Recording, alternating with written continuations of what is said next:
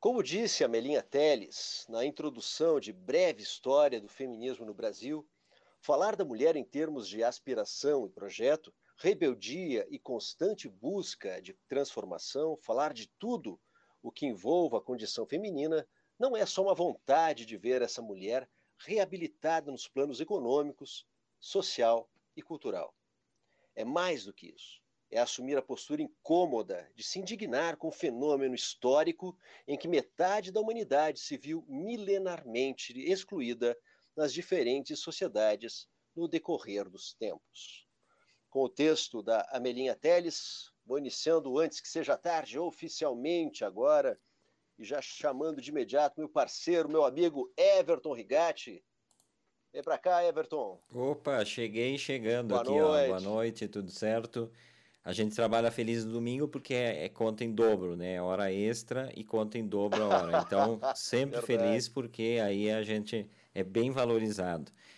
Uh, boa noite também, o pessoal começa a entrar na nossa transmissão aí, né?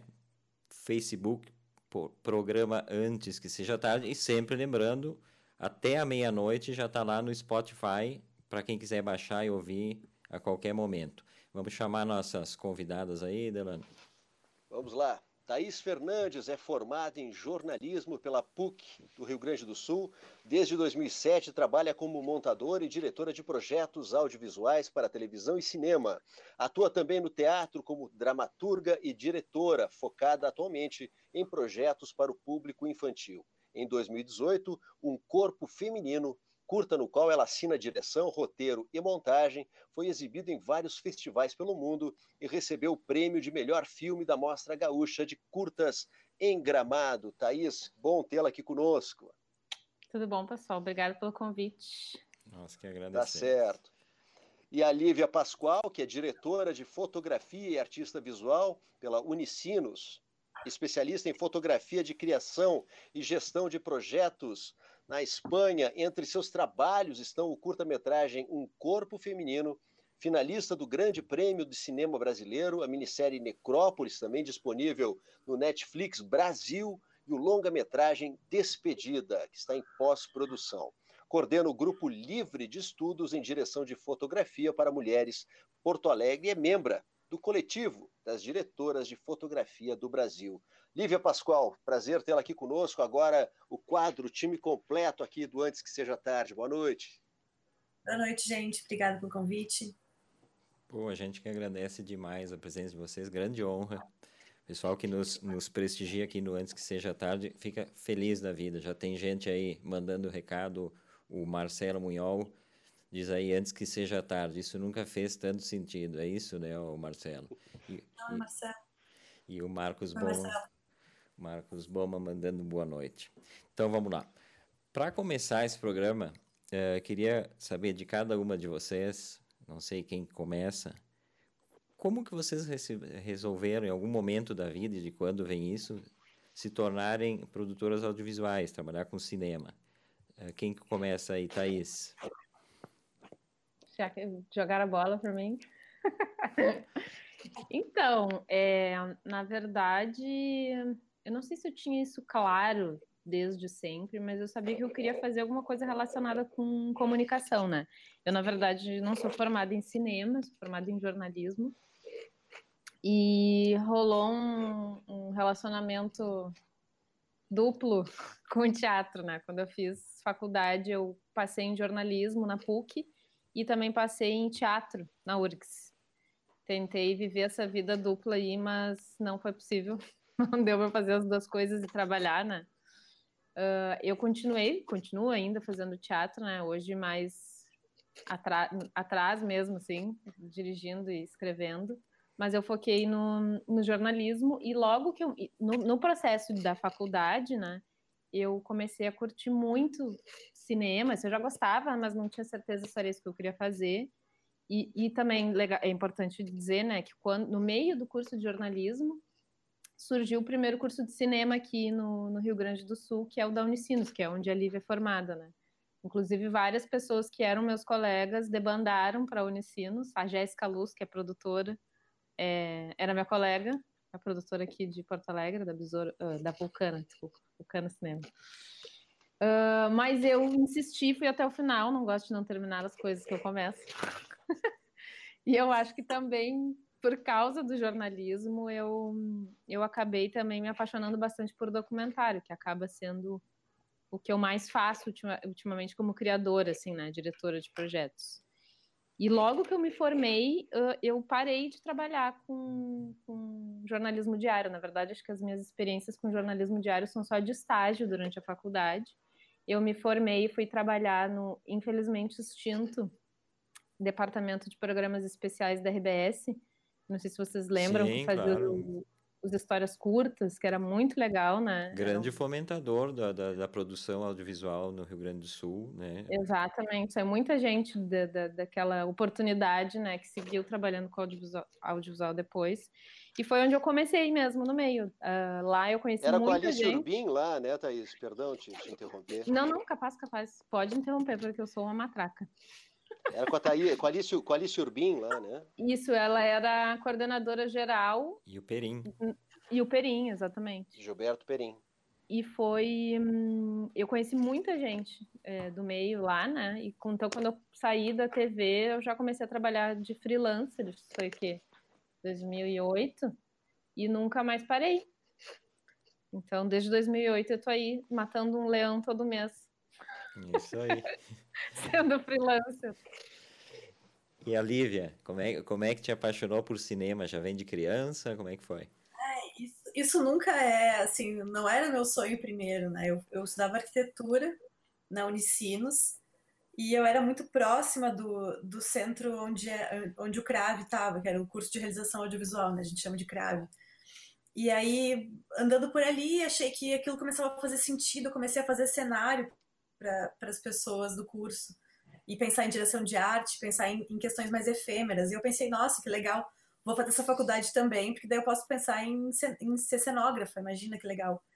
Fazer a planta baixa para as pessoas, assim, para mim era muito simples e aquilo dava um resultado muito rápido, né? As coisas se levantavam e desciam, era incrível. E aí eu fui fazer cinema junto com arquitetura. E eu tive a primeira aula de fotografia e acabou, assim, eu senti, sabe quando eu estou de padre falando que sentiu o chamado de Deus? Eu senti que aquele era o meu lugar pleno, assim, eu me sentia muito bem ali. E, e aí comecei a fotografar na faculdade, já o primeiro exercício da faculdade eu já fui fazer a direção de fotografia.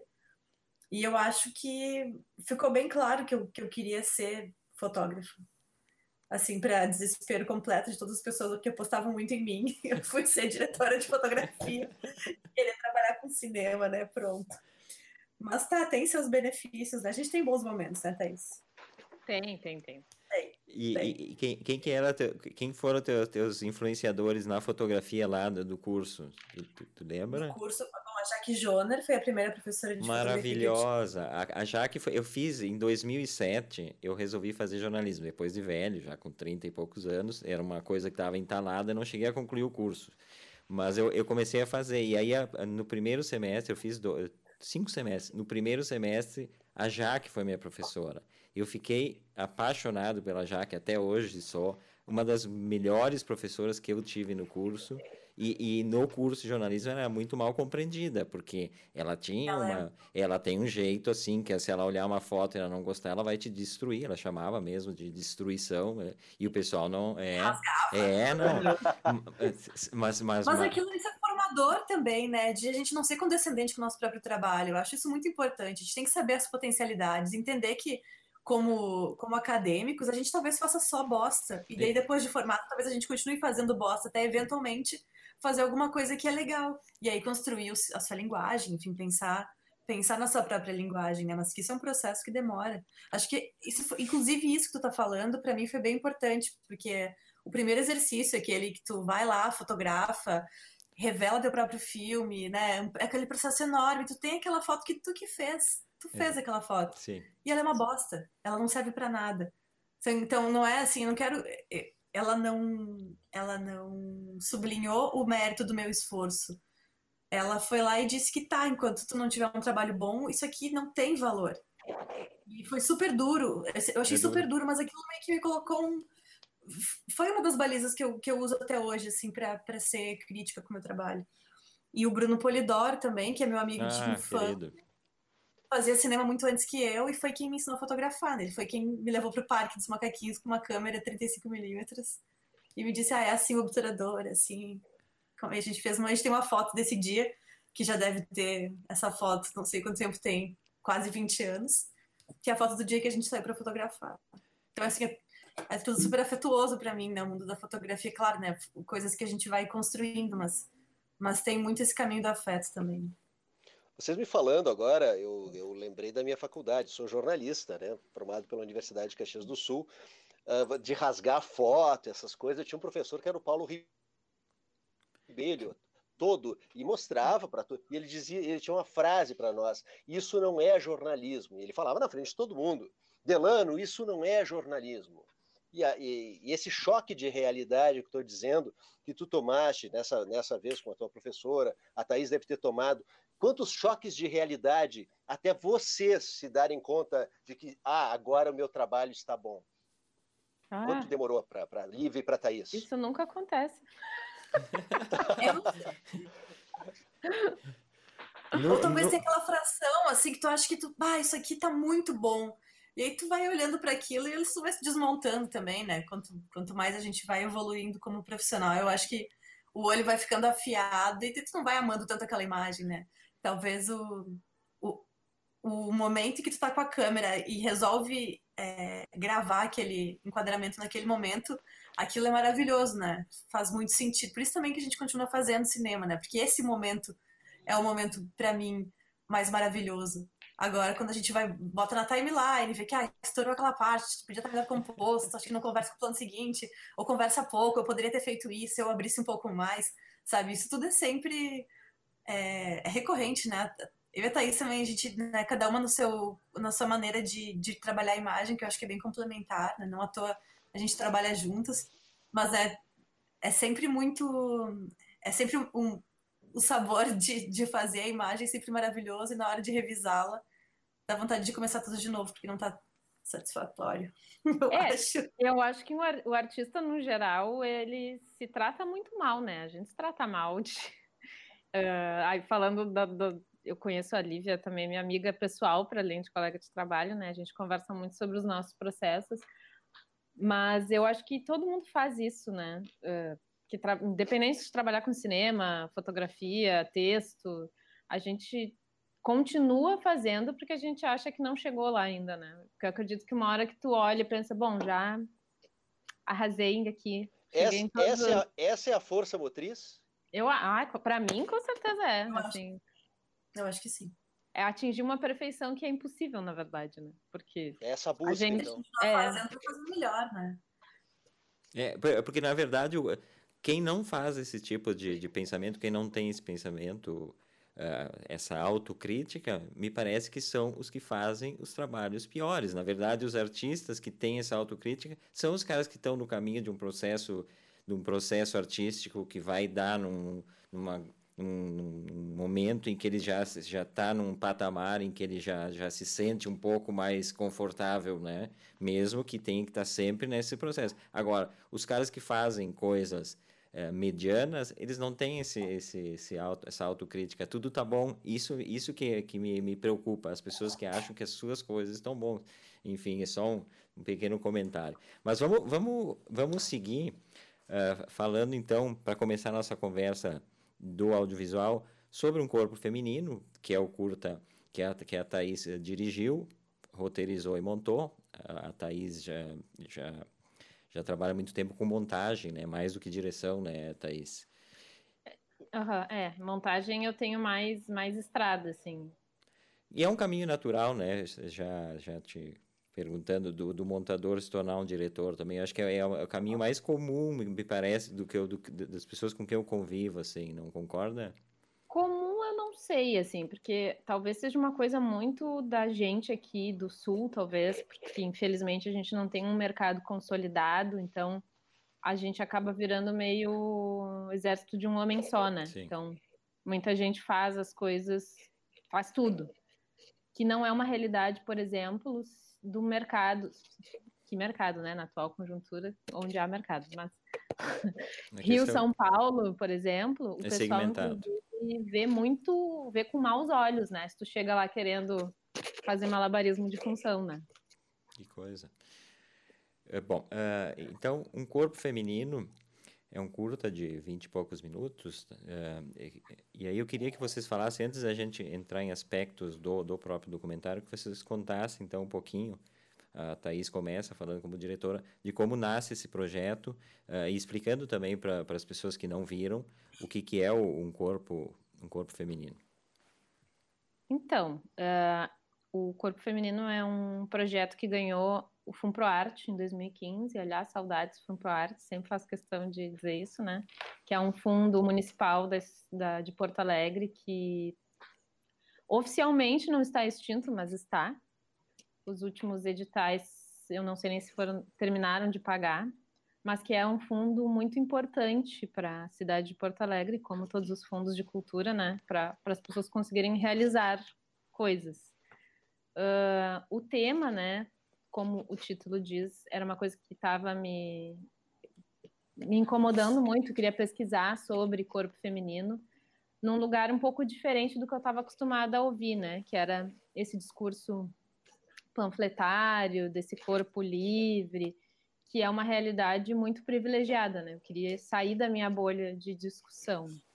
E aí a, a Lívia chega no projeto para me ajudar a pensar esteticamente essa narrativa. Isso é importante de dizer, né? Eu sempre gosto de falar isso para os alunos, eu sou professora também, né? Uh, é muito bonito, eu acho que é um discurso que é um pouco deturpado, essa coisa do exército de um homem só. É, eu acho importante um realizador audiovisual dominar todas as funções, porque tu também tem que entender de tudo para poder saber como pedir, mas a gente também tem que entender a importância do trabalho coletivo, né? Uh, eu, eu acho que eu sou... Eu tenho umas habilidades que se complementam com a da Lívia. Eu, eu realmente tenho uma defasagem estética. Uh, quando eu digo defasagem, assim, eu priorizo outras coisas quando eu estou realizando, né? Eu, eu, gosto muito mais de prestar atenção na minha interação com o personagem, eu gosto muito de entrevistar. Uh, isso é, é uma coisa que eu acho importante dizer, né? O, o, corpo feminino ele não tem nenhuma inovação em termos de dispositivo, é um filme de entrevistas. O que muita gente acha meio chato, mas eu acho incrível porque eu acho que é uma arte mal compreendida, porque entrevistar realmente é uma arte. Né?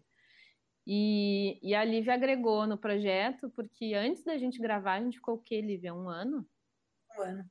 Um ano pesquisando uh, não só personagens, mas como a gente ia fazer essas entrevistas, né? Não era só botar uma câmera e sair gravando. A gente pensou todo, todo o contexto de feitura, né? Uh, eu por uma questão financeira também, é uma equipe bem pequena. Nós éramos três pessoas no set, eu, a Lívia e a Gabi Bervian. E eu operando uh, duas câmeras, também tinha essas questões, né, de... Ah, tu operava operando... duas câmeras. Uh -huh. Bah, assim, a ninja no set. Gente, e, e apesar de ser um curto, ele tem 20 minutos na sua versão final, né? A gente ficou um ano gravando, não fiquei gravando todos os dias um ano, né? Foram ao todo, acho que 20, 20 diárias oficiais, assim. Uh, e foi muito esse processo de gravar, voltar para casa, assistir o material, entender, hum, isso aqui tá bom, isso aqui tá funcionando, não é por aí, é por aí, não é. E antes de fazer isso, agora eu acho que é legal, a Lívia pode falar melhor disso, a gente fez essa pesquisa estética, né? A gente começou fazendo fotos, até partir para gravar mesmo coisas que acabaram não entrando no filme, né?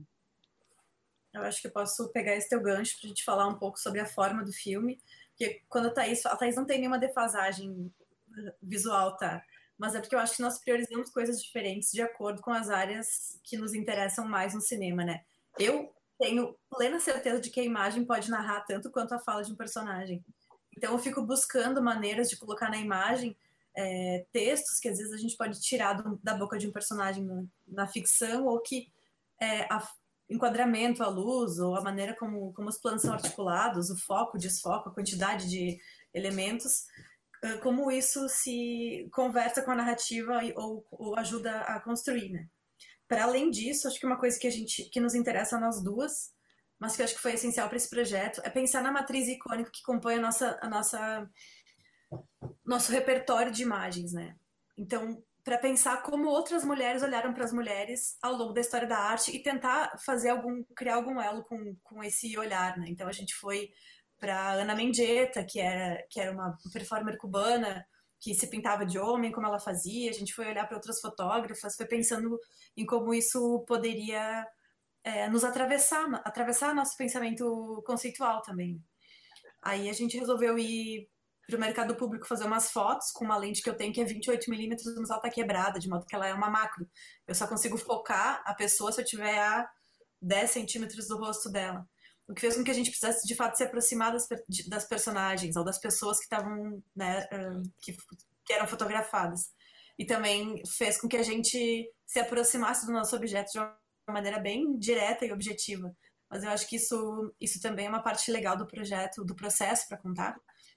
E essas fotos existem, foram, foram tratadas, a gente usa elas como divulgação e elas também serviram como, como disparador de um, dessa, dessas outras imagens que a gente usa no, no filme, que são imagens de detalhes de corpo, que são feitas bem respirando com a personagem, né? Então, exige uma, um, um aceite delas, em, em ter a gente perto delas, e também elas são usadas para fazer as transições de, dos enunciados no filme. Né?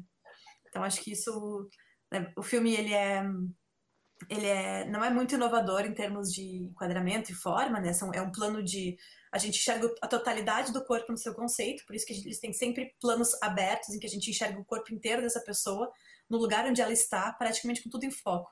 Então, é uma escola, é uma casa de uma senhora com móveis velhos, é um asilo, ou é uma salinha de música, a gente sabe onde elas estão. Então, mais ou menos, isso ajuda a compor um pouco a nossa ideia sobre quem são essas pessoas. É tudo velho, tá tudo tá limpo, ela tá de chinelo, sabe? Esses elementos, a gente deixa eles muito claros e centraliza essas, essas garotas, essas pessoas, um pouco para direcionar esse protagonismo. E a outra câmera é uma câmera que recorta e fragmenta esses corpos e como a gente não fica tanto. não ficava operando essa, é, né? ficava indo de uma para outra. Então, de modo que elas se mexiam, elas se desenquadravam, entravam fora de foco, e a gente também foi se aproveitando disso na montagem. Acho que. Né? É, Thaís, isso? É, aí sim. É, foi, é, tem, tem, um pouco isso. Tem, tem um enquadramento que, como tu disseste, que pega essa parte aqui de uma senhora Exatamente. fica com a pulsação dela na tela. É impressionante, muito bonito aquilo. É. Né? Fica, fica só a pulsação dela. E uma, e é uma correntinha. Ela tem uma correntinha ah, ali, né? Ah, é, delicado. É, é, ficou, ficou, lindo. Que, que, que, imagem bonita. Que imagem linda. É. E outra coisa que me impressionou bastante, bastante, bastante, foi de uma menina que ela disse que o corpo, né, feminino é para o homem usar. Aquilo me, ah, eu eu estava assistindo e eu fiz assim, né, no sofá, né? Eu disse, caramba, eu que idade tem aquela menina, né? E já está com, com esse pensamento, do, gente, é, e, você, e vocês também segurando o choque lá na hora de vocês, né? E trabalhando aquilo para tentar alimentar a, a entrevista, deve ter sido um momento bem delicado. Na verdade, a gente escutou várias coisas que nos deixaram sem ar, assim, né? É, porque foi um grande exercício de, de, de escuta mesmo, assim, né? Que eu acho que é um problema do ser humano atual, mas falando de, de, de cinema, assim, é, foi, foi um, um, super exercício de, de linguagem para mim também, né? Eu sempre digo, repito, a Lívia já deve estar cansada de me ouvir falar disso, mas eu sempre falo que eu, eu virei feminista de verdade, assim, eu acho que eu fiz a minha formação foi fazendo esse filme, né? Porque entender realidades diferentes e também entender que essa palavra que está tão batida, que é o empoderamento, ele tem muitas formas, né? Uh, e a gente não pode mensurar essa coisa de, de se entender no mundo feminista a partir de um lugar só, né? Eu sou feminista a partir do meu lugar de branca, classe média, privilegiada. Essa menina tá, muito provavelmente é feminista do jeito dela, naquela realidade dela. Tanto que tem a outra fala que eu sempre dou o exemplo, que essa mesma menina diz depois que o sonho dela é casar com um pastor, né? Eu tinha anotado, eu, eu, eu, tinha anotado aqui as, essas duas, porque realmente, para nós homens, talvez, é, talvez, talvez não seja tanto choque, mas eu anotei aqui, adolescente 1, aqui, o corpo é para o homem, eles que usam o nosso corpo, e queria ser mulher de pastor, porque o pastor não bate em mulher. É chocante. É, e eu sempre uso essa fala de exemplo, porque muita gente usa essa fala para falar, ah, eu, uh, tu vai fazer uma segunda versão do filme com falas mais empoderadas? E eu sempre digo que eu acho que tá cheio de empoderamento nesse vídeo. O problema é que a gente sempre analisa de um lugar privilegiado, né? Uma menina que diz isso, muito provavelmente, não sei, né? Eu não aprofundei isso com ela, mas a leitura que se faz é que ela vivia num contexto de violência. E naquele contexto ela entendeu que se ela casar com um pastor, ela não apanha. E isso é se empoderar, porque tu tá almejando um futuro para sair de uma realidade que não te serve, né? E a gente está te emancipando desse lugar, né? Emancipação é, é a chave do feminismo, é, não, é se negar a viver naquela realidade outra vez, mais uma vez, em outra vida. Como ela pode. Isso, e emancipação é uma coisa muito particular, né? É muito fácil dizer, ai, te liberta, vai estudar, vai viajar pelo mundo. Às vezes a pessoa. Tira um ano sabático, sabe? É, é, que, é, que, é, que é, é um filme que, para mim, Lívia e Thaís, me pareceu o seguinte: o filme é um círculo com, com, né? E aqui nesse círculo a gente bota as entrevistadas. E aí, claro, é um exercício. Cada entrevistada fica enraiz, enraizando e a gente fica imaginando a vida delas antes de dar essa entrevista, né? E isso é muito legal, esse exercício.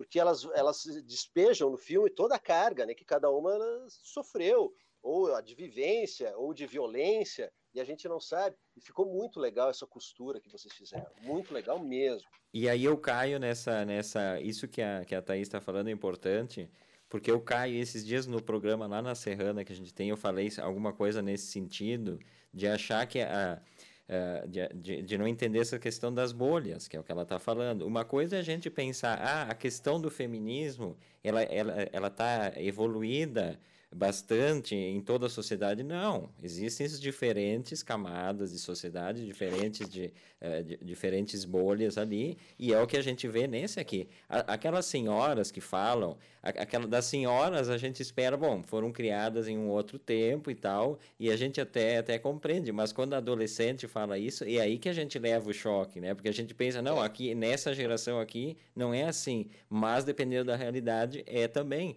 Tem aquela senhora que, que fala que a, a mulher, o, corpo da mulher, ela tem que se produzir para o marido, porque o marido é bígamo por natureza. Então, se tu não tiver produzido.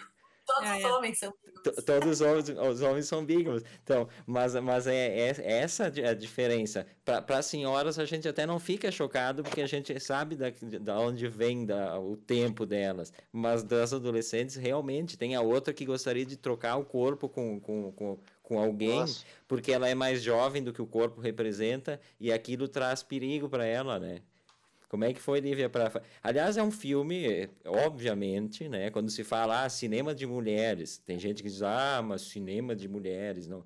Isso é, é exagero. Não, não tem como fazer um filme desse se não é uma equipe feminina. Tava ali a Gabi, a Thaís e a Lívia, mas não, não, não, não, não existe. Então, isso é uma coisa interessante, né? Eu sempre também gosto de falar. Eu falei sobre isso num outro vídeo, uh, que é outra palavra, um palavrão do momento, que é o lugar de fala, né? O lugar de fala. É, eu não acho, sinceramente, que na, ninguém é proibido de fazer filme sobre nada. Eu acho que um homem poderia fazer um filme muito incrível sobre esse tema.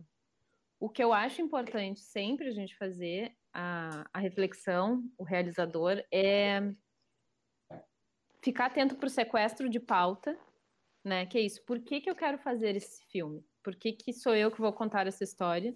E sempre se entender, né? Porque um filme sempre é a partir do olho, do olhar de alguém. Então, se é um homem que está fazendo, por que, que ele está fazendo e como é que ele vai se colocar no filme? Uh, um homem fazendo aquele monte de perguntas para as mulheres, não sei se elas dariam a mesma resposta. É. Não, será que ele teria, se sentiria eticamente no direito de expor essas respostas, entende? Mas eu acho que seria muito interessante isso. Ia ser um filme que eu, na condição de mulher, não conseguiria fazer, entende? Porque é um homem indo atrás. Então, eu acho uma reflexão importante da gente fazer, porque eu acho que a galera. É, rede social, né, perde um pouco essa coisa de área cinza. Então, ai, lugar de fala. Uh, se, eu, se, eu, não sou negra, eu não posso fazer um filme sobre o movimento negro. Se eu não sou mulher, eu não, uh, se eu sou homem, eu não posso fazer um filme sobre mulheres. Eu acho que não é por aí. Mas, mas... eu acho que tem. Não é reserva de mercado, né? Eu acho que é bom a gente pontuar. Assim, o é. lugar de fala não é reserva de mercado. É, o que a gente está falando é outra coisa, né? O que é... Tem uma fala ótima, só vou concluir rapidinho. A fala ótima da Conceição Evaristo, que né, em determinado momento estava na Flip, a Festival Literário de Paraty, perguntaram para ela: Conceição, uma pessoa branca pode escrever um livro sobre negro? E ela respondeu na sua simplicidade: pode, mas não vai ser tão bom. É, ela está falando de, de vivência daquela, né, de vivência daquele universo. Né? Talvez possa, né, possa, mas outras é, questões é, vão. Quê? Né? Pode, mas para quê, né? Eu ficaria interessada, mas aí falando do que, que, que eu gostaria de ver, né? Um cara fazendo um filme sobre feminismo, mas ele tentando se entender dentro disso. Aí, aí eu acho que é uma narrativa válida, né? Agora, um cara querer vir me explicar o que, que é o feminismo, daí eu fico pensando por quê. É, não, eu digo, eu digo que esse filme só pode ser feito por mulheres, como ele foi, as respostas são diferentes. Elas não vão uhum. ficar tão à vontade para responder perguntas de um homem, elas vão responder de uma outra forma. Deixa eu botar o Delano, que o Delano tinha saído aqui. Elas vão responder de uma outra forma, um pouco mais constrangidas. Imagino que não vão se abrir tanto assim e falar o que elas falaram. Mas realmente, essa discussão do, do espaço de fala, uh, aqui em casa, por exemplo, eu e a Velu discutimos todos os dias sobre isso, que às vezes existe um, um cerceamento uh, total. Eu acho que não. Eu acho que por exemplo, espaço de fala. Hoje a gente está aqui no programa, somos dois homens que, que, que, conduzem o programa todos os domingos. Estamos recebendo duas mulheres para falar sobre cinema, sobre feminismo. E, e, e, é um espaço válido. Nós estamos aqui, só que, só que tem, que tem que entender que eu não posso falar em lugar das, das feministas, porque eu sou um homem branco, eu não tenho né, essa prerrogativa. Eu posso, na, na, na condição de, um, de, um, de uma pessoa que está sempre procurando aprender um pouco mais sobre essas questões, e aprendo todo dia. A gente foi criado dentro de um, de um sistema machista, ninguém escapa disso, pelo menos as nossas gerações, a minha e do Delano. E, e, tem muita coisa ainda que a gente escorrega porque a gente está todo dia aprendendo, né? Eu levo muito puxão de orelha. Por exemplo, a Verlu deve estar tá ouvindo o programa ali na sala e ela tá... Ela tá, tá... É, ela tá ali, ó, ela tá ali. E ela fica, às vezes eu saio, a gente, eu e o Delano temos um programa todos os dias, às seis da tarde, numa rádio lá em Garibaldi, o Delano tem o programa, eu sou um convidado diário. E às vezes eu saio do programa e ela diz: Não, mas tu falou isso, tu, eu quase ia te mandar uma mensagem, porque tu. Tá, mas depois tu. Tá... Então tem essa coisa, né? Então, mas eu acho que não, as pessoas não têm que ter constrangimento desde que estejam dispostas a aprender e a, e a, e a compreender. É. Tem uma coisa que eu acho que dificulta o debate e, e a evolução das pessoas mesmo, que é a cultura do lacre. Que eu acho que, para mim, já deu, assim. Eu acho que o lacre foi importante durante um tempo, mas às vezes a gente perde a oportunidade de, de ser pedagógico, que é, é, é cansativo. É, a militância é cansativa mesmo, mas eu acho que ser militante é ser pedagógico. E às vezes é difícil, às vezes a gente quer chegar na voadeira mesmo, né? independente do assunto, assim. Mas eu acho que a gente ganha mais para a luta quando a gente consegue respirar fundo e tá, olha só, isso que tu falou, não. Vou te dizer por quê. Conheço isso. Acho que o afeto também ajuda, né? Tu ter a Verlu que vai te, te acompanhar e te, te dar essas balizas é super legal, né? Porque a gente não sabe, como uma feminista branca, né? A gente fica um pouco nesse lugar de, de, de lidar, quando a gente vai lidar com racismo, né? A gente tem que partir do pressuposto que nós somos todos racistas. E que aí, se observar, né, e, e e se tiver uma baliza, né, alguém para te ajudar que seja do universo do afeto, poxa, temos sorte, né? Porque daí a gente não caga tanto em público. Acho que é, desculpa o palavrão. Mas acho que é um... Tá... Você é, pode é falar é caga. Não, pode, pode, pode, pode. O, só, se o, só o Face pode querer se censurar, mas eles ah, não mas vão ter coragem. o problema é do Face, né? É, não, problema dele. Aí o problema é do Face. Que eu ia falar que a gente entrevistou o Oscar, né? O Oscar Henrique Cardoso, faz duas semanas, né, Everton? Exato falando exatamente sobre racismo. Faz mais ou menos um mês a gente entrevistou ele na rádio, a gente antecipou, desculpa Globo, antecipamos vocês, né? O, e o Oscar falando, o Oscar é um ativista, realmente, né? E ele tem lugar de fala. E o que, que a gente pode fazer, eu e o Everton, é servir como interlocutor, né? Fazer a coisa andar, mas quem tem lugar de fala hoje é a Thaís e a Lívia. Hoje estamos aqui para ouvir e aprender. E... Uma coisa que eu acho importante, já que o tema também é isso, né? Cinema de mulheres. É... Às vezes parece meio óbvio, mas acho legal ser óbvio de vez em quando. Que cinema de mulheres não quer dizer fazer só cinema sobre questões femininas. Exato. Né? Uh, talvez a gente esteja nesse momento falando, digo momento mundial, né? Porque a primavera ainda está reverberando, né? As mulheres estão ainda ocupando uh, esse lugar e criando coragem de, de falar. Então, por isso, talvez a temática ainda esteja muito nessa área, mas a gente faz filmes sobre qualquer coisa, né? É a questão de ocupar um espaço que é dominado tradicionalmente pelos homens, né?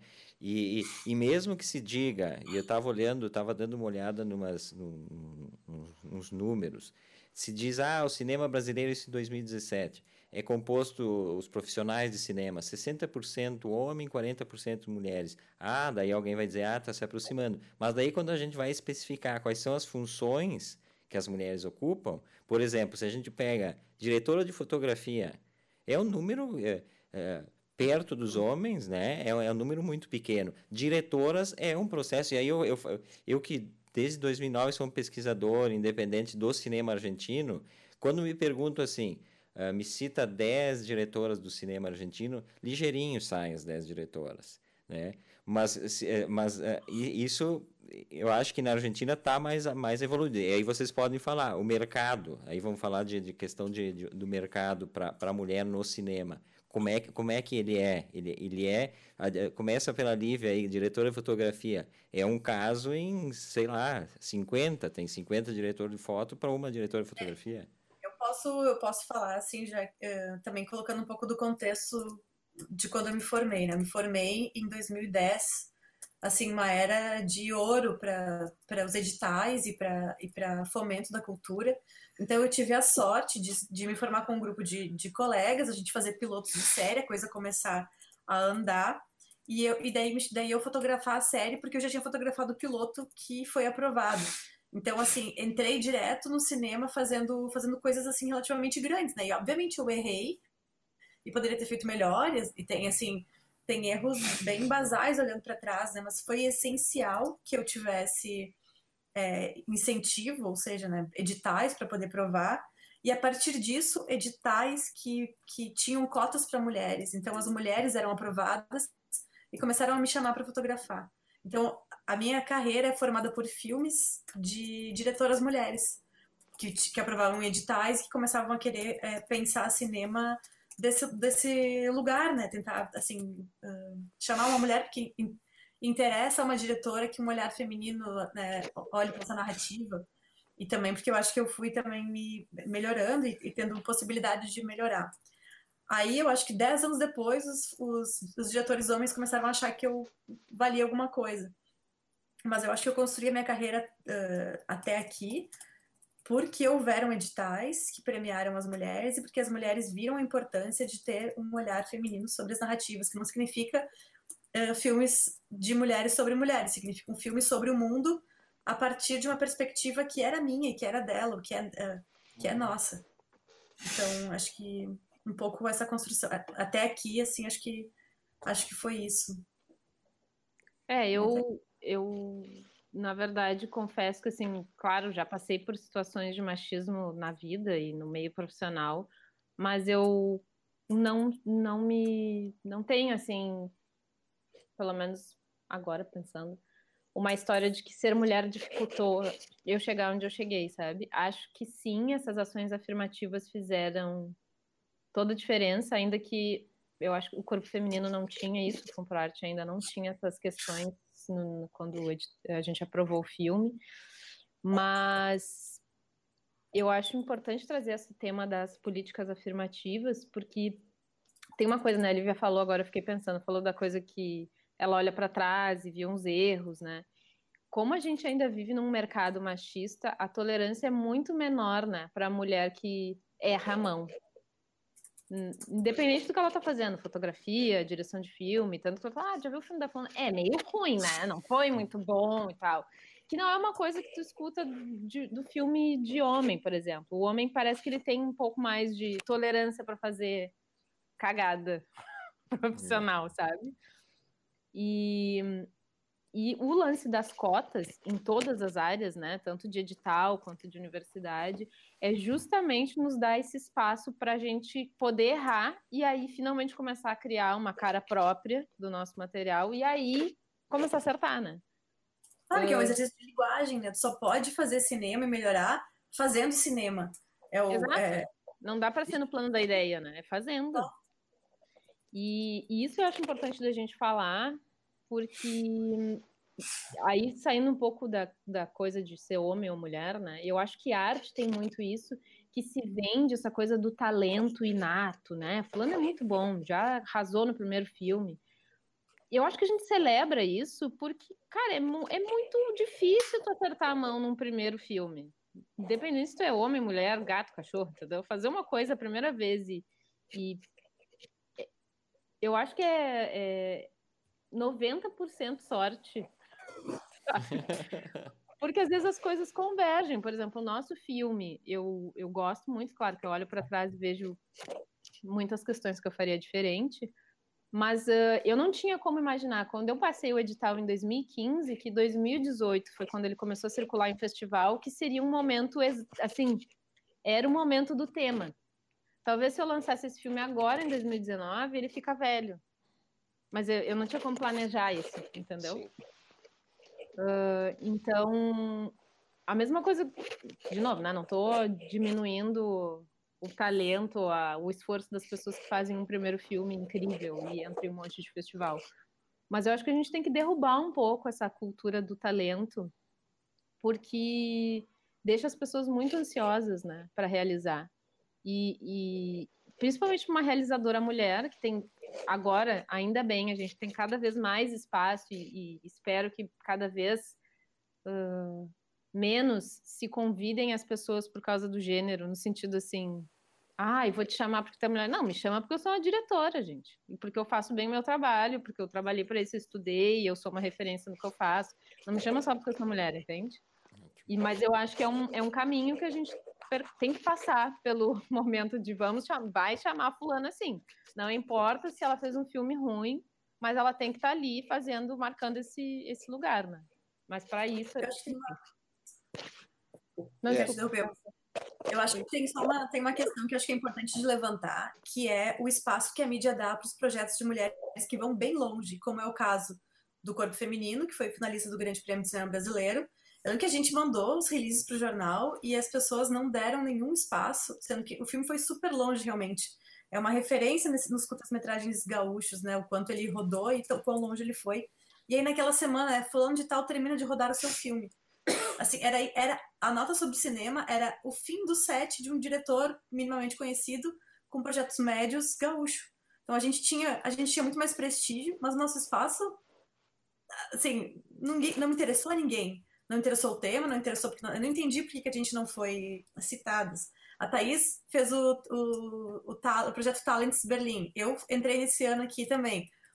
Foi, mandamos coisas e parece que o que interessa realmente, eu, e é uma questão que, que eu acho que é cultural, mas é também de uma, de uma mídia essencialmente machista, que é de, de não olhar para essas realizadoras. E, assim, eu não sei em que momento a gente vai fazer, vai, vai parecer relevante para a mídia, mas isso é uma coisa que eu acho que, que é um pouco de, de herança do machismo que a gente precisaria também debater de uma maneira séria, né? Por que, que terminou de rodar é mais importante do que estar na final do tal prêmio?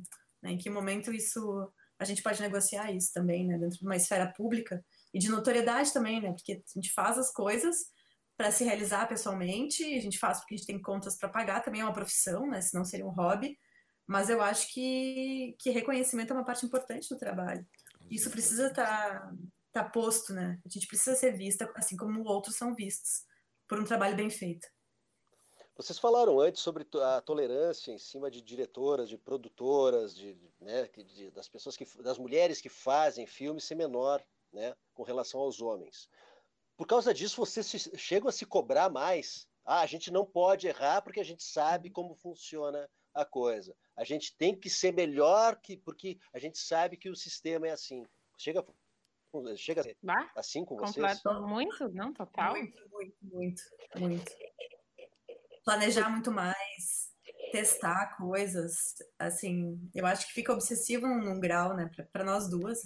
Acho que eu, eu e a Thaís, a gente é um pouco obsessivas, né? então, não raro, nossos processos são enormes, né, sai do set, a gente tá falando sobre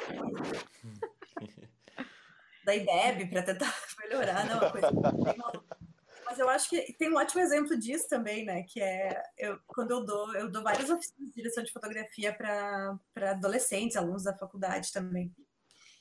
E aí já vi vários alunos que depois de uma aula botaram lá no Instagram diretor de fotografia. Assim, pode ser o teu desejo, mas tu acabou de ter uma aula comigo. Talvez não seja ainda diretor de fotografia. E eu demorei 10 anos para colocar o enunciado, dizer que eu era, porque eu agora acho que eu sou. Depois de 10 anos, mais de 10 anos de formada, e com, com, uma carreira que é, que é legal, assim, acho que agora ela é legal, agora eu posso dizer que eu sou, né? O, o, que, o que representam esses 10 anos? Isso é o nome do machismo. É que isso é o que a gente chama de estrutural, né? Como tem o racismo estrutural por toda uma questão histórica, né? De o povo africano ser escravizado no Brasil e as pessoas não entendem que, que é isso de estrutural, né? Quando tu constrói tudo, toda uma coisa que vem ao longo dos tempos e tu não sabe mais de onde veio, mas tu só reproduz, eu acho que a questão do machismo é a mesma coisa, né? A mulher, no geral, por exemplo, uh, mulher que tem personalidade forte e, e, impõe a sua opinião num set é louca. Ela é, a fulana é louca. Que tu não diz isso de um cara, né? Então tu fica meio assim, será que eu uh, me coloco aqui? Será que eu não tô sendo meio. Será que eu não tô sendo louca? Porque às vezes a gente se pergunta isso. Entendeu? Será que eu não tô sendo uma megera maluca? Uh, para questão de relacionamento também, né? Quem, no meu caso, eu sou hétero. Então eu, eu vivo isso duplamente, né? Eu acredito que talvez as pessoas que são gays têm uma é, um outro, é uma outra dificuldade que se, que se discute no papel de gênero, mas uma relação hétero é a mesma coisa que se espera, né? Uma mulher que seja mais tranquila, submissa, não crie tanto problema. Então, quando a gente leva isso para o meio profissional, é, é, é, muito louco, assim, né? eu não sei explicar, mas está introjetado porque a gente vai, vem com dois pesos, né? Primeiro é uma mulher dirigindo, então tu já tem um peso de, meu Deus, eu estou sendo exemplo para um monte de menina que quer dirigir, que nunca ouviu que podia, e eu tenho que acertar. Porque se eu errar, ainda dizer, ah, viu? Viu por que, que mulher não dirige? Porque homem dirigindo aí, tem um monte de filme de homem maravilhoso. As pessoas não pensam em toda a questão estrutural que vem antes de por, por que, que não tem mais mulher dirigindo, então? Será que é mesmo porque elas são ruins ou porque elas não tiveram oportunidade de construir uma trajetória justa que nem os homens, sabe? E é muito louco, porque mesmo a gente sabendo que é isso, ao mesmo tempo a gente se cobre e se coloca nessa posição, né? Momento e, psicologia. E, e no set, no set, eu digo na prática, no set, existe muito preconceito dos homens, porque o set, eu não sei para vocês, porque equipe, as equipes de vocês aqui, se, se, a gente vai olhar as equipes, é, é só Bruno Polidoro, que é, que é, que é um cara querido, são pessoas de outro, de outro, de outro nível, assim. Mas se a gente pega daqui a pouco um cinema um pouco mais industrial, será que rola muito, muito preconceito do, do, dos técnicos ali trabalhando? Quer falar primeiro, Thaís? Eu acho que rola. Eu, como eu falei, né? Eu nunca sofri, assim, um, um preconceito direto. Uh, por, acho que sou muito sortuda. Até porque eu trabalho com um, equipes menores, assim. Então, nunca sofri isso, mas uh, eu acho que quem está em funções técnicas, principalmente a fotografia, o som, uh, eu acho que enfrenta isso direto, assim, direto. Eu até me lembrei, tu estava falando agora, antes de passar para a Lívia, eu me lembrei, eu me esqueci o nome dela, mas é a terceira ou a segunda diretora mulher a dirigir um longa no Brasil, contou uma história assim, que ela, acho que foi a segunda diretora, que ela foi começar a rodar o filme dela e o, um, o cameraman soltou a câmera e disse, não, não, ela falou roda e ele soltou a câmera e disse que ele não ia trabalhar para uma mulher. Isso, né? E aí ela sabia operar a câmera, ela pegou a câmera, rodou o plano e disse para ele, tu nunca mais fez isso, senão tu não trabalha mais comigo. E ali ela impôs um, um limite, né? E daí tem, acho que foi a primeira também uh, diretora mulher, essa eu lembro o nome, que é a Cléudia Verberena, também contou numa entrevista que ela, quando ia para o set dirigir, ela botava roupas masculinas, porque ela dizia que o set funcionava melhor se o cara não se sentia mandado por uma mulher, né? E eu acho que isso tá aí ainda. Infelizmente, tá, tá recente. Acho que a Lívia tem histórias mais. Escabrosas? É. eu, eu tenho histórias horríveis, realmente. Mas eu acho que assim, as coisas vão melhorando, né? Mas eu tenho, tenho um momento muito emblemático da minha, da, da, da minha trajetória, que foi assim, quando eu pensei em largar o cinema, que era, eu estava fotografando uma série, era uma das, assim, um, trabalho grande, mas um dos primeiros, né? Então eu estava montando luz num estúdio, era um projeto enorme, o estúdio era gigante. E eu queria ficar montando a luz. Daí chegou uma pessoa que não estava ali, uh, não era da minha equipe, falou alguma coisa, queria, uh, queria distrair os eletricistas, eu pedi para ele sair, que não era a hora do trabalho dele, que eu precisava montar a luz. E ele saiu gritando, sem eu ver, né? Bateu a porta dizendo que eu era arrogante, autoritária, autoritária e insegura, insegura ela. Eu não estava insegura, eu não, eu não era realmente autoritária, eu estava querendo só fazer meu trabalho, né? E eu, eu confrontei ele, olha, olha só, eu fiquei sabendo que tu falou isso, isso e isso. Uh, é um absurdo que tu tenha dito isso, comigo tu não trabalha mais, e de fato não trabalhou mais, né? Sempre que eu posso, eu, eu peço para que ele não seja chamado, assim como eu peço para todas as outras pessoas. Teve um, um operador de câmera também que chegou bêbado durante uma semana, ele não operava a câmera porque ele estava tão incapaz que ele ia beber água durante a cena. Eu tive que, tinha que reorganizar a equipe para a logger vir fazer primeira assistência, para daí o meu primeiro assistente operar a câmera, ou daí eu, eu tinha que sair do vídeo assist porque o cara estava completamente incapaz e a equipe e a produção não fez absolutamente nada. Se aquilo tivesse acontecido com o diretor de fotografia homem, obviamente esse, essa pessoa não trabalharia mais. E eu acho que eu era mais nova e não soube me impor. Daí eu senti que eu precisava falar mais é, alto, que eu tinha que ter uma outra postura. Eu, eu masculinizei, então as roupas que eu uso em set são roupas meio Tomb Raider também. Eu acho que tudo isso a gente vai criando, vai criando uma espécie de casca para conseguir minimamente trabalhar, porque isso impacta no resultado do trabalho. Eu, assim, como, como característica minha de diretora de fotografia, eu gosto muito de beber na, na, na pintura clássica, eu vou muito para a história da arte, eu vou muito para esse lugar e gosto muito de experimentar com materiais. É o tipo de coisa que, que gera uma imagem não tão comercial, não tão plástica, mas que me interessa muito experimentar com texturas. Eu preciso estar tá num set com as pessoas que confiem no meu trabalho, que acham que isso vai dar certo, que a gente já tenha conversado. Eu não posso ter ao meu redor alguém que vá achar que eu sou uma louca, que aquilo não é uma imagem certa ou errada, que é uma coisa é uma coisa meio ridícula quando a gente está falando de cinema ou arte, né, certo e errado. Mas eu acho que o, quem está ao nosso redor impacta diretamente no, no, no nosso trabalho. E esse tipo de postura que é uma postura super, super retrógrada, né? A gente fica pensando que talvez isso não vai existir até se deparar com uma situação como essa.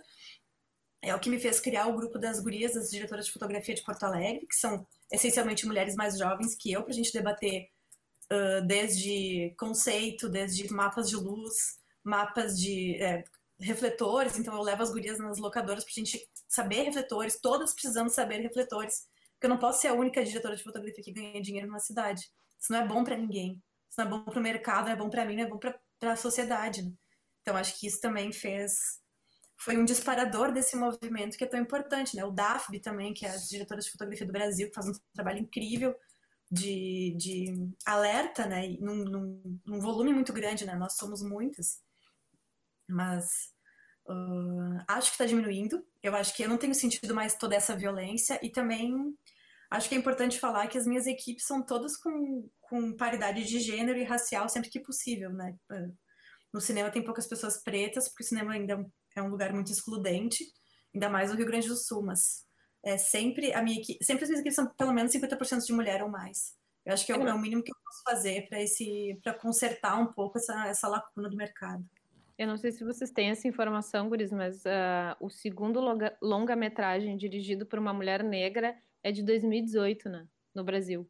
Nossa. Segundo. Poxa. O primeiro é a Adélia Sampaio, 84, né? E o segundo é a Camila de Moraes, que é, que é daqui, de Porto Alegre, que é o caso do Homem Errado, o de 2018. É. Poxa, não, então... não, não, não sabia disso. É, também que, não sabia. Que coisa, né? O... que eu ia dizer. Everton, antes de fazer pergunta, só dar um olá para o pessoal que vê, ah, está nos sim, assistindo, ótimo. nos seguindo aqui.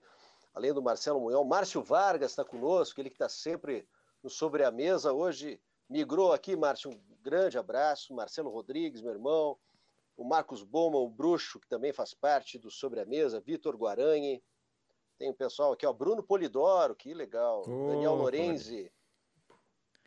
A, a, também tem Maria José Dávila e a dona Liana também está ligada aqui no Antes Que Seja Tarde. Um beijo enorme para todos vocês. Pois é, o Poli, aliás, o Poli já, tá, já estamos tramando ali. O mês que vem, o final desse mês, ele vai estar aqui conosco também, contando suas histórias. Isso aí. E sabe que essa questão do, do, do, cinema, é, e aí eu vou falar uma, uma, é uma coisa que aconteceu comigo, uh, sempre que a gente pode, a Velu vamos para o Bafis, em Buenos Aires. Não sei se vocês viram um filme que chama Las Hijas del Fuego, da Albertina Carri, que eu, que eu uh, acho... Ai, eu vi ou não vi? É um road movie, meio pornô. ah, eu vi, eu vi. Pois é. E aí tem, tem uma. Eu acho que a Lívia travou, não sei se já está nos ouvindo ali, mas uh, o, Las Hijas del Fuego é um road movie pornô. É assim que, que foi denominado e tal. Uhum. E, ele, e ele tem a cena final dele, que é uma masturbação feminina em quadro, um quadro, num quadro, sei lá, um plano, um plano aberto, um plano médio, na verdade. E a gente acompanha toda aquela cena, no, a câmera está no nível do, do joelho dela e tal. Então tu acompanha aquela cena e aí a, a, é uma masturbação até ela atingir o orgasmo, aquilo demora, e para mim, homem, que estou ali, estou junto com a Velu, minha mulher, mas igual eu fiquei constrangido, né? E aí a cena vai, vai, e ela tem o primeiro orgasmo, e aí dá um alívio, tu pensa, acabou, e não, e ela segue na cena. Uhum. E aí a gente saiu, e, e, aí a gente sai, sempre sai do festival discutindo as questões, deixa eu botar a Lívia, que eu acho que ela voltou aqui. A gente, a gente saiu discutindo que daí eu, eu já, na visão masculina, diz, ah, que eu achei desnecessário. Por que isso aí? E aí a Velume disse, não, por quê? Tá óbvio por quê, justamente por tu estares reclamando. Tá, tá, tá óbvio, tem, tem, que, tem que provocar, tem que provocar os homens, tem que mexer com isso. Né? Então, é porque quando tu para para pensar que durante tanto tempo, né, quem construiu a nossa ideia de desejo sexual sempre foi o olhar masculino, né? Para para pensar em filme pornô. A maioria dos diretores dos filmes pornô são homens. Então, inevitavelmente, ele vai construir uma ideia do que, que ele acha desejável, né?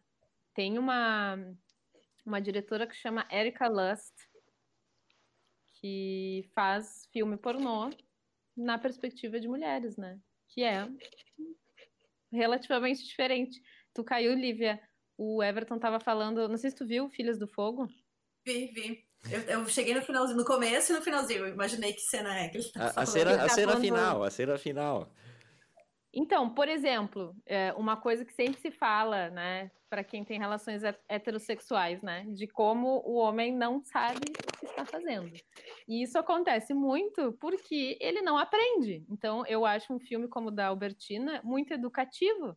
Sim, mulher demora mais para ter orgasmo, e, e, e, a gente tem uma coisa maravilhosa, porque depois que a gente tem um, a gente pode ter outro muito rápido. Não precisa tomar uma água para levantar de novo, entendeu? E, e aí, a gente tá, pode estar tá achando engraçado, mas, gente, tem muita gente que não sabe disso. Tem muito cara que, coitado, transa mal porque ele não aprendeu a fazer sexo. Ele aprendeu porque olhando. Ele é uma performance filme pornô, né? Ele tem que emular uma performance de, um, de uma construção de desejo que é completamente deturpada. Né? E aí todo mundo sai perdendo. O cara sai perdendo porque ele não sabe fazer sexo, a mulher dele sai perdendo porque ela acha que não sabe também, então ela acha que ela tem que esperar o que ele está fazendo, entende? Então, meu Deus, que coisa horrível. A gente precisa de filmes como o da Albertina para nossa, olha, então é isso, é assim, que maravilha dá para fazer e demora e sabe umas coisas de, de tempo, de de desejo mesmo, construção de desejo. É, é muito louco a gente imaginar que durante muito tempo quem construiu nossa ideia de desejo foi o homem branco. A gente tem essa experiência de ter. Eu, eu fotografei o filme pornô, a Thaís montou. Ah, é verdade. Pornô, ah, a gente não esquece, né? que foi dirigido pela Juliana Costa, que é uma pessoa maravilhosa, crítica de cinema, né? Tá ali com, no Capitólio e sabe tudo de cinema, assiste tudo e achou que a gente deveria fazer um experimento estético de construir imagens que que fossem que ativassem o nosso próprio desejo. Então a gente rodou é, é um filme super é, como é que ele é? Ele é super esquisito, assim, ele tem uma parte que é numa festa, e aí ele vai pro meio de um mato, e as gurias transam numa cachoeira, e aí mil referências de todos os cineastas possíveis, mas ele tinha esse esse disparador, né, que a gente ir construindo imagens e passeando passando com a luz pelo corpo, como se a luz estivesse lambendo o corpo. Acho que ele tem tem ali umas questões formais que foi um exercício super legal para a gente descolonizar um pouco o nosso olhar e também descolonizar, descolonizar um pouco o nosso inconsciente, né? A gente fala de emancipação, descolonização, é, renovação desses, desses espaços, porque é urgente, né? A gente fica muito intoxicado com um olhar que não é o nosso. Tem até esse conceito que vocês todos devem conhecer, que é o male gaze, que é o olhar masculino, e que está em absolutamente tudo, né? na maneira como a gente pensa cinema também. Então, é um exercício de ficar limpando essas referências. Né? Isso aqui eu não quero, isso aqui eu não preciso. Né? Uma narrativa dessa maneira eu não, não tô afim, eu posso romper com isso aqui. Né? Também acho que romper pressupõe a gente saber o que, que a gente está rompendo, né? Senão é, é uma coisa muito é, esquizofrênica e, e acho que é, é, legal a gente posicionar, né? Esses caras fizeram tudo isso até aqui. Se eu romper aqui, eu tô rompendo lá, né? Isso aqui, esse é um corte lá. Então isso vai ser importante para construir minha nova narrativa a partir daqui, né? Me apropriando dessa linguagem, sabendo que eu tô destruindo ela aqui e criando a minha própria aqui. Acho que isso é Não, é legal também. Né? E é muito importante a gente falar isso, de entender como linguagem ela é política também, né? Uh, o Everton falou desse filme da Albertina, que eu acho que, infelizmente, ele ficou muito num circuito de nicho, né? Yeah. Uh, circulou em festival, acaba que o, uh, a comunidade lésbica foi que fez ele circular um pouco mais, mas um filme que é um clássico do cinema mundial e que só agora a gente está falando de quão errado ele é, é o último tango em Paris, né? Ah, Tem uma sim, cena de sim. estupro e que durante muito tempo foi um filme considerado sexy e incrível, uma relação de amor que não é, gente. Não, não é nem no filme e não foi na é, forma de fazer, né? Até eu vi a Maria Schneider, né? Quando ela começou a falar como foi, né? Com Marlon Brando, que aí se despertou pro quão cruel ele era, né? E o diretor, né, gente? Um estupro coletivo, é. né? É. Horror, né? Aliás, o filme da Albertina foi o ganhador do Bafice daquele ano. Foi 2018, eu acho, ou 2017, não me lembro. Foi um desses, desses anos. Importante também, né? Mas é isso que a Thaís está falando. Não circula, até porque eu não consigo imaginar, não sei onde é que vocês viram, mas eu não consigo imaginar passar isso no Capitólio. Porque é, porque... Não, com, com sessão lotada, né? Lotada. Sessão lotadíssima, gente saindo pela janela. Porque o comentário que eu fiz quando eu vi o filme, disse, esse não vai passar no Brasil, porque foi... Não... É, no cinema, não. Comercial ia ser difícil, né? Bacana. A gente estava até falando sobre isso agora, sobre nudez, né? Estava contando para vocês mais cedo que a gente tem uma série que eu e a Lívia fizemos que está concorrendo num festival de programação de televisão infantil ah, fala um pouquinho e... sobre, sobre essa série. Interessante. O Poli também fotografou essa série. Ah, é verdade. O Poli e a Lívia são os fotógrafos dessa série. Mas é que eu ia dizer, antes de falar da série, é que tem uma programação super ampla de não ficção e ficção, que vai dos 6 aos 15 anos. as categorias do festival são divididas assim por, por idade. E eu estava assistindo ontem a categoria de 11 a 15 anos e tinham um programa de auditório incrível na Dinamarca que fala sobre corpo, corpo. Então eles tinham um programa de auditório lotado de crianças de que 11 a 14 devia ser, e tinha cinco pessoas nuas, nuas, peladíssimas na frente deles, com corpos bem diversos, tinha um cara mais gordinho, um cara mais velho, e as crianças uh, fazendo perguntas. Assim, quantos buracos tu tem? Ah, tu fica com vergonha de ficar na frente das pessoas pelado? E aí, quando tinha umas perguntas que eles ficavam um pouco constrangidos, eles escreviam numa, num papelzinho para o apresentador ler. E, nossa, isso assim é, é tão surreal de imaginar uma coisa dessa acontecendo no Brasil, né? Porque ao mesmo tempo que o corpo no Brasil, ele é ele é livre para ser sexualizado, né? Tudo bem peito de fora no carnaval, tudo bem playboy, mas quando a gente quer fazer, falar de corpo num contexto de educação, né? Não é, eu não quero sexualizar esse corpo, aí não pode. é um conceito muito inverso, né? Mas falando sobre o nosso trabalho nesse, nesse festival, ele também fala sobre um tema muito polêmico atual, atualmente no Brasil, que é religião. O nome da série é Afinal, Quem é Deus? E a gente faz, são 13 episódios, uh, tem um episódio de introdução e de encerramento, mas são 11 episódios de 11 religiões diferentes, todo inteiramente gravado no Rio Grande do Sul. E foi muito incrível, assim, de fazer de, essa jornada, porque é um, é um programa, é uma série infantil, né, para crianças e com crianças. São as próprias crianças que explicam a sua religião. E não teve nenhuma religião, nenhuma com um discurso de ódio. Não teve nenhuma criança que disse, ah, a minha religião é melhor porque né, o resto não parece, nenhuma. Nem os neopentecostais, que era o que o pessoal tinha um pouco mais de medo, de talvez as crianças têm uma, um entendimento muito pleno de que é um lugar particular deles. Eu vivo assim. A minha relação com Deus é assim. Ninguém criticou a existência de outras religiões assim. E ultimamente é uma questão bem complicada no Brasil, né? Que estamos vivendo momentos de intolerância de várias frentes, né? Religiosa, e onde é, que, onde é que pode ser visto a, série? Então, a gente passou na TV Cultura, ultimamente ela não está disponível ainda, mas alô, Netflix, se vocês estiverem nos ouvindo.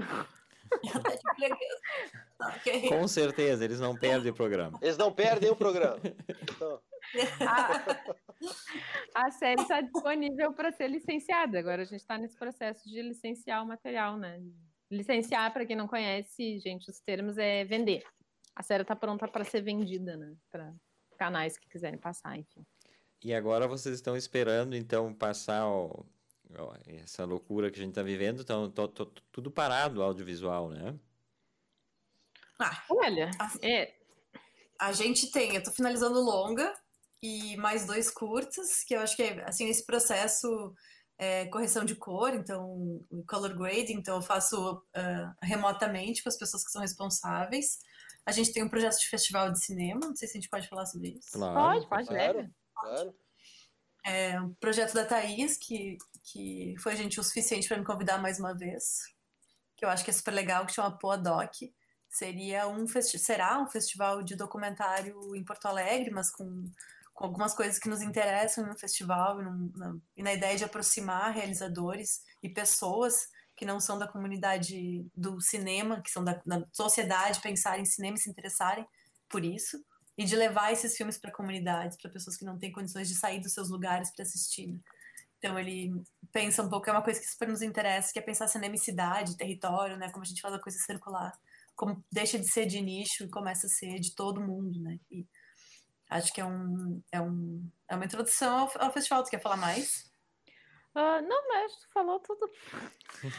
a ideia é fazer o, prim é o primeiro festival só de documentário, né? Porque Porto Alegre tem festivais importantes já. Tem o Cine Esquema Novo, tem Fantaspoa, o que, que, mais? Tem... tem o Diálogo de Cinema. O Diálogo. Tá mas... Para...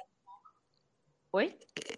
Não, o Diálogo que tá meio em stand-by, mas é um festival Sim. que existe mas a gente ainda não tinha nenhum festival voltado só para o gênero documental, né? Que ótimo. E aí a gente quis fazer isso, ainda que uh, fazer um festival sem dinheiro é muito difícil, né?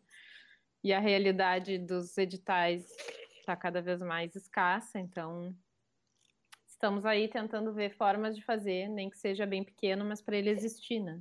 A gente acha um gênero importante, assim, de Poxa. ter espaço. É, agora, e... agora entrou, agora entrou essa, essa grana aí do governo federal que prevê editais também, né, Thaís? Além de prever uh, uma, uma, grana para quem é artista, para quem né, vive de cultura, para pontos culturais também tem uma, um dinheiro, e tem um dinheiro previsto para editais de projetos culturais, quem sabe por aí. É, eu confesso que eu estou um pouco desatualizada de, do andamento dessa é um, da PL, né? É, é. É, eu, eu... é, é, a lei Aldir Blanc, né? Isso, isso. Eu, eu, ela já passou no Senado também. Passou no Senado. Senado só, só precisa da sanção do presidente agora. Que eu... Então, é por isso que eu não comemorei Só... ainda. E só ali não. Apenas isso. É. Não, não. Mas é que realmente é um momento muito absurdo. Tem, a, tem a, o edital estadual, né? Tô em três projetos. Tava, era para ser um ano super legal, né? Ter, ter duas séries, um, mais um longa e mais um outro longa de outro projeto. Eu, ah, vou trabalhar horrores em 2020. Né? Lê do engano. Mas eu acho que sim, os projetos estão ali, né? A gente tem um monte de ideias, já tem um monte de coisa começada. Ah, a gente tem um curta também que não podemos gravar ainda, né? Que é, a gente ganhou o último, o último edital do Mink, falecido Mink, saudades Mink. Então, era para entrar a grana Tá, Era pra gente estar tá gravando agora, na real, né? Uh, mas aí tá, agora a culpa é da pandemia, mas a gente ganhou o edital em 2018 e pagaram em fevereiro desse ano. Uh, era um edital voltado para só para produções infantis, então a gente tem um curta para para criança que assim que a pandemia permitir gravaremos. Muito bem. Acho que a gente está Chegando ao final, né, Delano? É, só, só falar de mais gente que entrou por aqui, deixou o seu like aqui na nossa live, a Zenira Nonemacher, Zoé Pieta Silveira, professor Regis Carvalho, meu parceiro do programa Sem Nome, de todos, todos os dias da uma às duas da tarde, na Rádio Serrana, a Daniela, o Luque, o Vitor, a Lúcia Romil Conzati, a Morgana Cagliari Bete, Michele da Rosa, Marcelo Locatelli e a Gisele Petracini. Um beijo enorme para vocês, que legal que ficaram conosco. Muito bom. Bom, então eu vou, vou começar aqui o, o encerramento, né? Uh, agradecendo demais Thaís Fernandes, a Lívia Pascoal, cineastas que se dispuseram no seu domingo de noite, podiam estar descansando, a conversar um pouquinho para a gente, elucidar uma série de questões e dizer que que torcemos para que logo, logo passe tudo isso uh, e que vocês possam seguir realizando suas produções. E sempre que tiverem coisas novas, nos mandem. O Delano tem o programa dele na Serrana, a gente claro. pode divulgar, pode ter entrevista quando tiverem coisas novas, quando o Festival Documentário sair do papel e for uma realidade. Avisem a gente, certo? Beijo para Lívia, beijo para Thaís, beijo Delano e beijo para todo mundo que nos acompanhou até beijo, agora. Beijo, gente. Obrigado, meninas, Thaís, Lívia. Valeu, Everton, Valeu. por mais um domingo. Beijo para quem nos assistiu, ficou com a gente até agora. Valeu. E o Delano não foge ainda que eu vou anunciar a convidada ah, do é verdade. Tem o anúncio, sempre certo. o anúncio dominical de Everton Rigatti. Beijo, Lívia. Beijo, Thaís. Tchau, tchau. Até a próxima. Então tá, né? Tu não queria anunciar, mas eu. Ah, é. Não, tem o um anúncio, tem o um anúncio. É, é, já é tradicional, né? No, no domingo anterior é. É, a gente anuncia o próximo. Legal. ah, eu me atravesso assim para anunciar. Eu Não, quero anunciar. Bora, pô, pessoal, bora, pessoal que está nos acompanhando aí, então, domingo tem uma baita entrevista com a Letícia Duarte, que é jornalista, é. premiadíssima jornalista, três prêmios tem ESSO. Três né? prêmios ESSO, fora outras premiações. Hoje ela está em Nova York, uma querida amiga profissional. Bom, o currículo dela fala por si, né?